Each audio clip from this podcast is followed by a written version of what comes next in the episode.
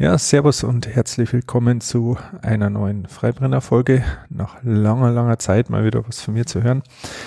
Ähm, das Ganze hat sich auch dahingehend äh, ergeben, als ich einfach immer weniger äh, Gesprächspartner gefunden habe. Ich komme halt ein bisschen aus einer, äh, sage ich mal, einsamen Ecke Deutschlands, wo speziell in so einer kleinen Branche wie der Spirituosenbranche es halt einfach wenig Leute gibt. Ähm, und äh, so äh, Gespräche über Skype oder Studio Link oder was da es gibt, ähm, finde ich da einfach auch nicht ideal. Und äh, das nächste, was gibt, diejenigen, die äh, sozusagen noch in Frage kämen, mit mir zu sprechen, haben halt oft auch äh, von ihrem Arbeitgeber her irgendwelche, ja jetzt keine NDAs, aber die dürfen halt einfach nicht zu viel sagen, wollen sich da auch nicht die äh, Finger verbrennen. Ich verstehe das auch vollkommen. Äh, und sobald ich mal wieder einen Gesprächspartner haben werde, werden wir mit Sicherheit auch wieder zu zweit was aufnehmen.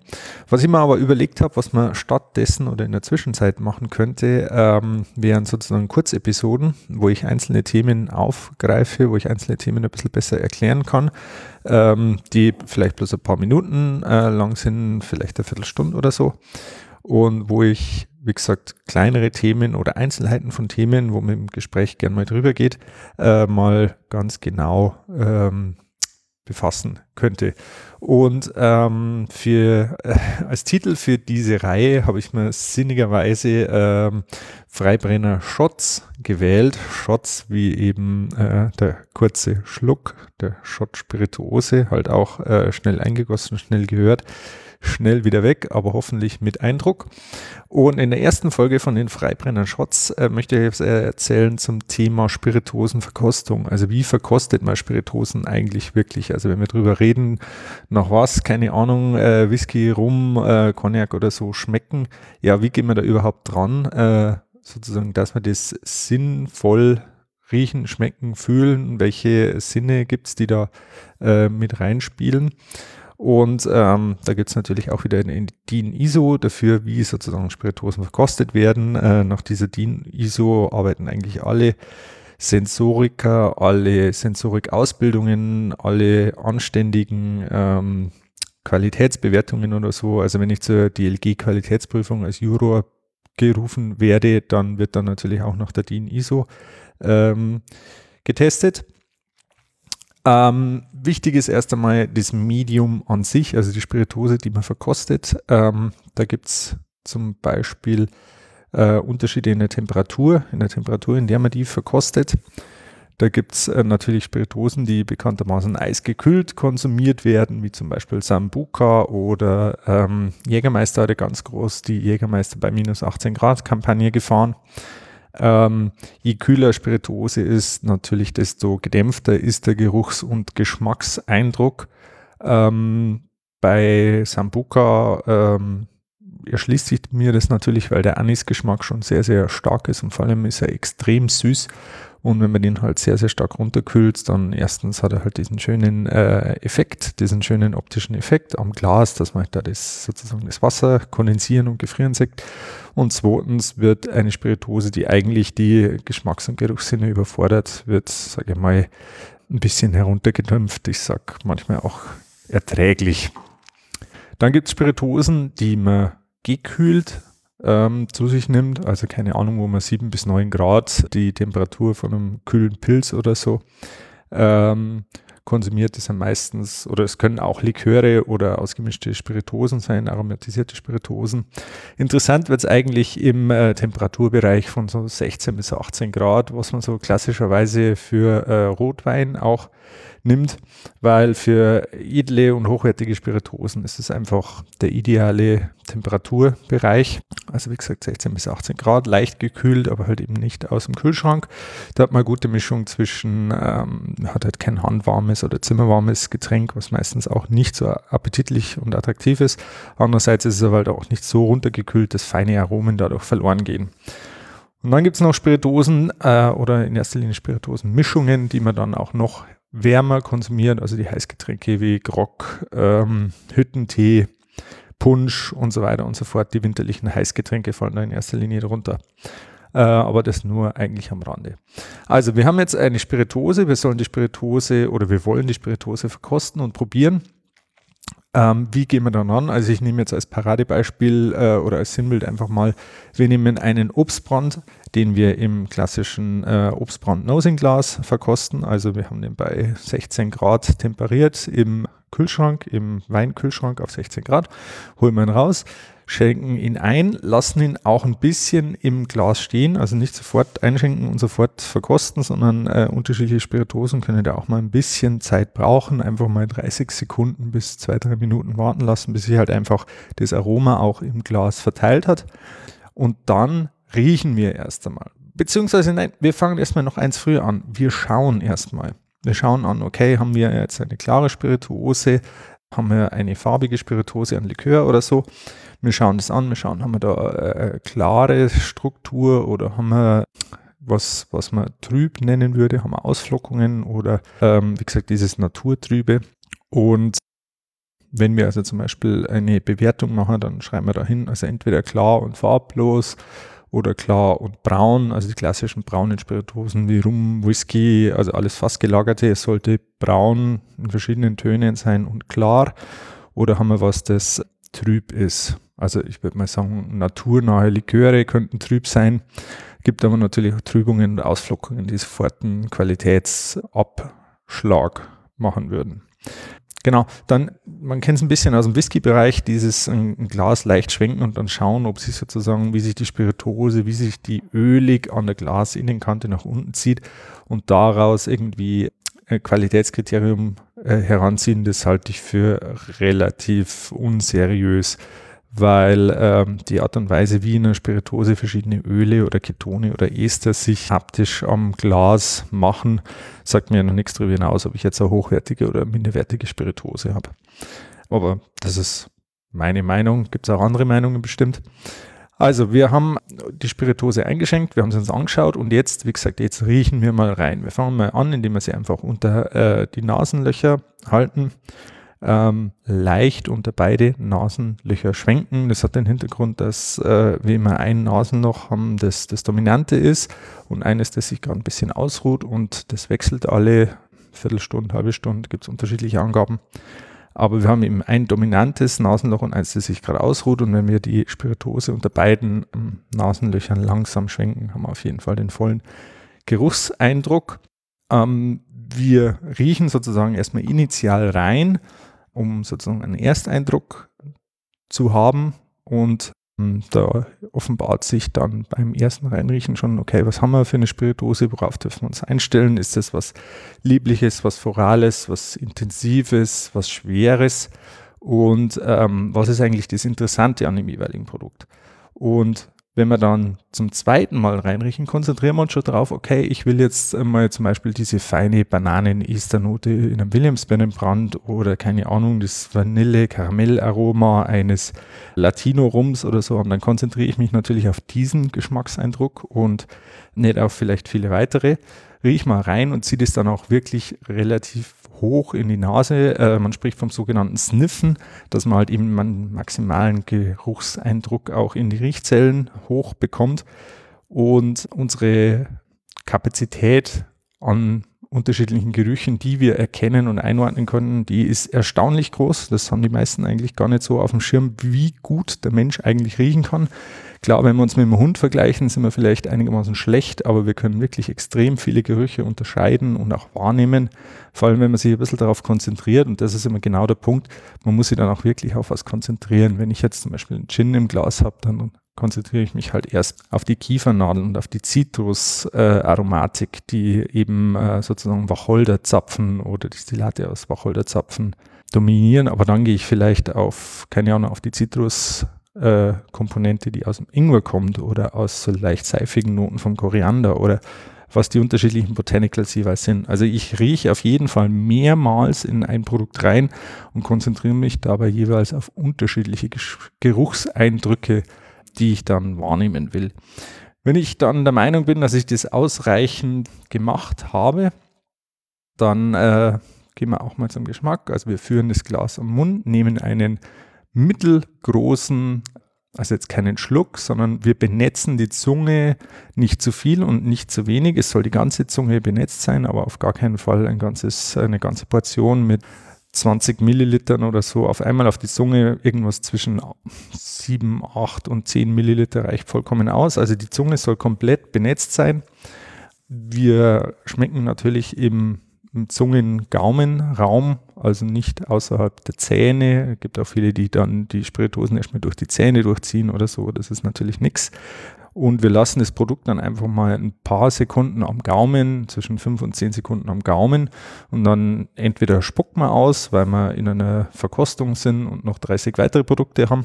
Oder wenn wir daheim sind, äh, dann schlucken wir das natürlich. Und dann haben wir noch den sogenannten retronasalen Eindruck. Also einerseits haben wir mal den Geschmack, der sich auf die fünf, sechs Grundgeschmacksarten beschränkt. Also süß, sauer, salzig, bitter und umami.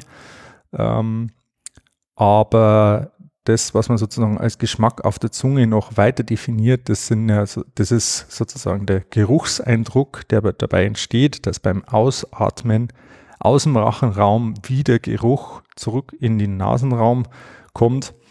Und äh, also dieser Gesamteindruck auf der Zunge ist eine Mischung aus Geschmack und retonasalem Geruch. Das kann man dann sozusagen nach dem ersten Schluck beurteilen. Dann nimmt man nochmal eine zweite oder auch eine dritte, ein drittes Mal äh, was auf die Zunge, spuckt es wieder aus und schluckt es und überlegt sich da jeweils, okay, was sind jetzt hier die Geruchs- und Geschmackseindrücke, die ich hier wahrnehme. Und äh, wenn wir dann sozusagen äh, den Mund wieder leer gemacht haben, dann schauen wir mal, okay, was haben wir eigentlich im Nachklang? Also bleibt irgendein Geschmack, den wir jetzt gerade auf der Zunge hatten, bleibt der länger da oder ist der schnell wieder weg? Äh, an welchem Ort im Mund ist äh, dieser Geschmackseindruck, ist es eher vorne an der Zunge oder eher hinten am Gaumen oder gar im Rachenraum hinten? Und wie lange bleibt es da oder bleibt ein Geschmackseindruck länger da und der andere verfliegt relativ schnell wieder oder bleibt auch was unangenehm im Nachklang da? Und dann äh, überlegt man noch, okay, was haben wir denn noch für weitere Eindrücke außer Geruch und Geschmack? Da äh, gehen wir jetzt sozusagen auf das Mundgefühl, auf das Mouthfeeling, auf das äh, Taktile und auf die Haptik. Also haben wir zum Beispiel, ist was leicht scharf. Ist es die alkoholische Schärfe bei hochprozentigen Produkten oder ist es eine Schärfe, die, keine Ahnung, aus Chili oder aus Ingwer oder aus Zimt, Zimt kann auch Schärfeeindruck hinterlassen, ähm, oder haben wir hier was Frisches wie äh, von Zitronen oder von Zitrusfrüchten oder haben wir gar was Eukalyptisches, was sozusagen einen Kälteeindruck noch äh, hinterlässt. Das sind alles die sensorischen Eindrücke, die man sozusagen beim Riechen, Schmecken und beim Verkosten von Spirituosen haben kann. Wenn wir das Ganze äh, möglichst objektiv bewerten wollen, also objektiv in Anführungsstrichen, weil jeder natürlich einen leicht anderen Geschmackssinn hat, wohingegen, wenn sich eine Gruppe an Prüfern, ähm, die kann sich auch sozusagen aufeinander äh, gut einstellen, äh, eine Baseline bilden. Das macht man immer, wenn man in der Gruppe Spirituosen verkostet, dass man erst drei, vier Spirituosen miteinander verkostet und darüber redet, dass man sich sozusagen eine Baseline bildet. Genau, wenn wir das sozusagen jetzt erledigt haben in der, in der Verkostung, dann wird man halt jetzt alle diese Eindrücke notieren, man wird sie dann bewerten mit, äh, okay, erfüllt die Erwartungen oder erfüllt die Erwartungen nicht und was ist sozusagen das Off-Flavor oder wo, in welcher, äh, in welcher Dimension erfüllt das Produkt die Anforderungen nicht oder die Anforderungen, die man selber an das Produkt stellt. Ja, und dann hat man eine Spirituose verkostet. Dann wartet man ein bisschen, trinkt äh, einen Schluck Wasser oder zwei. Man kann auch äh, Weißbrot oder so dazu nehmen, wobei eigentlich zunehmend davon Abstand genommen wird, irgendwelche geschmacksgebenden Stoffe zum Neutralisieren zu verwenden. Also kein Kaffee, kein, also immer weniger Weißbrot oder so oder gar Oblaten oder so, weil beim Kaffee hast du Bitterstoffe, die deine Bitterrezeptoren ähm, erstmal zumachen und bei, äh, ja, bei Gebäck oder bei Brot hat man halt dann einfach einen süßen Eindruck aus der Stärke. Genau, also einfach einen Schluck Wasser, einfach mal die Rezeptoren ein bisschen wieder resetten lassen und dann ähm, ja, geht's weiter. Okay, ähm, wir sind schon beim Thema Gläser. Okay, welche Gläser gibt es und welche Gläser nehmen wir für welche Spirituosen her? Im Großen und Ganzen kann man die Gläser äh, unterteilen in wie stark können die äh, den Geruchseindruck transportieren. Also ich habe jetzt mal ein paar Gläser vor mir aufgereiht, die ich so auch bei mir in der Hausbau habe. Ich fange an mit dem Stamperglas, mit dem ganz klassischen Shotglas, das äh, jeder kennt. Das ist klein, passen auch nur äh, eben die 20 Milliliter, die 2CL rein, die äh, so ein Shot hat und hat auch quasi keinen Raum, um da irgendwie noch mit Aromen angereicherte Luft zu halten. Daneben habe ich das Tumblerglas, kennt man ähm, mit, äh, kennt man aus, keine Ahnung, aus dem Film und Fernsehen, äh, Scotch on the Rocks oder Bourbon on the Rocks in der Hand eines äh, starken Mannes, keine Ahnung, Mad Man, Don Draper äh, trinkt äh, Bourbon on the Rocks. Dann äh, das nächste, was ich habe, ist das äh, Grappa-Glas. Das kennt man vielleicht auch. Das ist ein feinstieliges Glas, das mit einem relativ engen oben äh, gefasst ist. Dann ein Obstbrand-Nosing-Glas, äh, wo der sogenannte Kamin, also der Teil oben, der sich öffnet, ein bisschen weiter ist als beim Grappa-Glas. Dann das äh, bei den Whisky-Leuten beliebte Glencairn-Glas, das also auch einen, äh, einen breiten Bauch hat und einen nach oben sich verjüngenden Kamin. Und dann gibt es das ganz, ganz breit Nosing Glas. Das ist eigentlich mein Favorit für ähm, äh, objektivierte Verkostungen. Also wo es wirklich darum geht, aus einem standardisierten Glas alles zu verkosten. Das macht man auch bei der DLG oder bei der Bayerischen Obstbrandprämierung oder so. Da haben wir auch so standardisierte, relativ weithalsige Gläser. Gut. Jetzt ist es natürlich so, dass unterschiedliche Spiritosen auch unterschiedliche Gläser, ähm, also am besten zu unterschiedlichen Gläsern passen.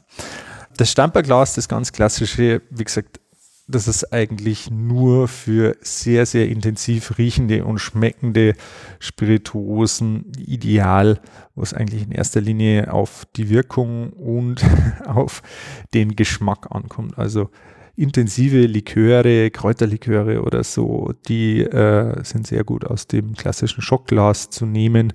Ähm, ganz einfach, weil sie halt ihren hauptsächlichen Geschmack, äh, ihren Sinneseindruck aus dem Geschmack haben. Im Geschmack sind sie stark und die brauchen keine Unterstützung durch äh, filigrane Aromen auf der Nase.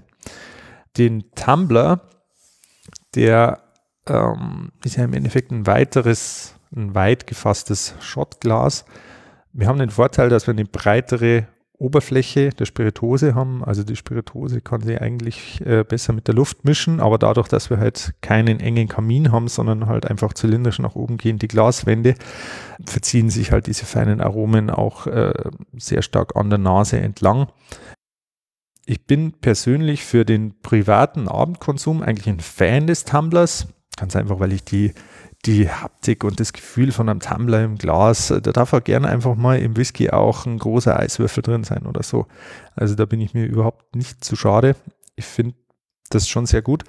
Für die Sensorik an sich natürlich nicht so toll geeignet. Was ich noch vergessen habe vorhin, den Cognac-Schwenker. Cognac-Schwenker hat ja auch im Endeffekt einen sehr, sehr breiten Bauch und einen sich nur leicht nach oben verjüngenden Kamin, das ist sozusagen schon der erste Einstieg, Einstieg in äh, sozusagen für die Geruchssensorik brauchbare Gläser. Wie gesagt, Cognac-Glas, äh, da kann die Spirituose auch entsprechend schon Aroma aufnehmen, aber wir haben immer noch einen relativ breiten äh, Rand, wo relativ viel Aroma an der Nase vorbei äh, sozusagen flüchten kann. Beim Grappa-Glas, beim Grappa-Glas geht es eigentlich los mit den äh, passenden Gläsern die man auch für die Sensorik von feinen Aromen verwenden kann. Das Grappa-Glas hat nur leider ein bisschen den Nachteil, dass es schon einen zu engen Kamin hat. Das ist beim Grappa selber eigentlich nicht das Problem, weil der Grappa ja eigentlich recht äh, geruchsintensiv ist. Also ähm, der ist einfach, in, vor allem wenn er ganz klassisch gebrannt ist, äh, auch relativ handig, wie man bei uns in Bayern sagt. Also intensiv, kantig. Und äh, dementsprechend äh, ist es mit dem Grappa-Glas eigentlich beim, beim Grappa halt ideal. Obstbrände würde ich aber schon eher in einem klassischen Obstbrand-Nosing-Glas, das ein bisschen einen weiteren Kamin hat, oder gar in einem kleinen Kernglas äh, probieren.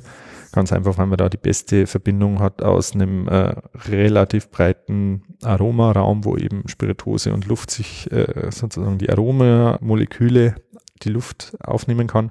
Und wir haben einen relativ äh, engen Kamin, der auch wirklich die Nase fast umschließt, sodass man auch wirklich den kompletten Geruchseindruck aufnehmen kann. Und dann eben noch das breite Nosing-Glas. Äh, wenn man so keins hat, dann kann man so eine, eine äh, Craft Beer Tulpe, so ein IPA-Glas oder so, das wäre auch ähnlich. Oder ein äh, in, entfernt könnte man noch ein Weißweinglas und wenn wirklich überhaupt nichts anderes hilft, dann vielleicht eine, ein Sektglas, jetzt ähnlich, aber wir bleiben beim äh, breit äh, Meeting Nosing Glas. Das ist eigentlich ideal, das nehme ich dann immer her, wenn es äh, in hochestrige Brände gibt, also vor allem äh, Rums oder Whisky, also alles, was wirklich sehr, sehr filigran ist und wirklich sehr ähm, ja, hochwertig ist, da nehme ich ein noch breiteres Glas als das Glencairn-Glas wäre. Gut, ja, letzten Endes sind das die wichtigsten Spirituosengläser, welche Spirituosen man in welchen Gläsern nimmt. Also je filigraner das Aroma, desto feiner sollte auch das Glas sein. Und äh, ja, ich meine, Spirituosen, die äh, über den Geschmack kommen, über die Zunge kommen, die kann man auch im Stamper ganz, ganz gut verkosten. Ja, das wäre es eigentlich hierzu. Ähm, ihr könnt mir gerne Bescheid geben, wie ihr äh, dieses Format findet. Das ist vor allem noch interessant. Äh, jetzt bin ich schon wieder weit über die Viertelstunde, die ich eigentlich äh, geplant habe, darüber hinaus. Also gebt mir einfach Bescheid, wie ihr das findet. Ich weiß, wenn man allein spricht, das ist einfach ein bisschen, naja, es ist einfach ein bisschen langweiliger, wie wenn man äh, einen schönen Dialog haben kann. Aber äh, wenn ich mir gerne einen Gesprächspartner schnitzen kann, dann erzähle ich euch lieber so von dem, was ich weiß, von dem, was ich meine, als dass ich weiterhin kompletter Funkstille halte. Das wäre auch schade. Also, besten Dank und ciao und Servus.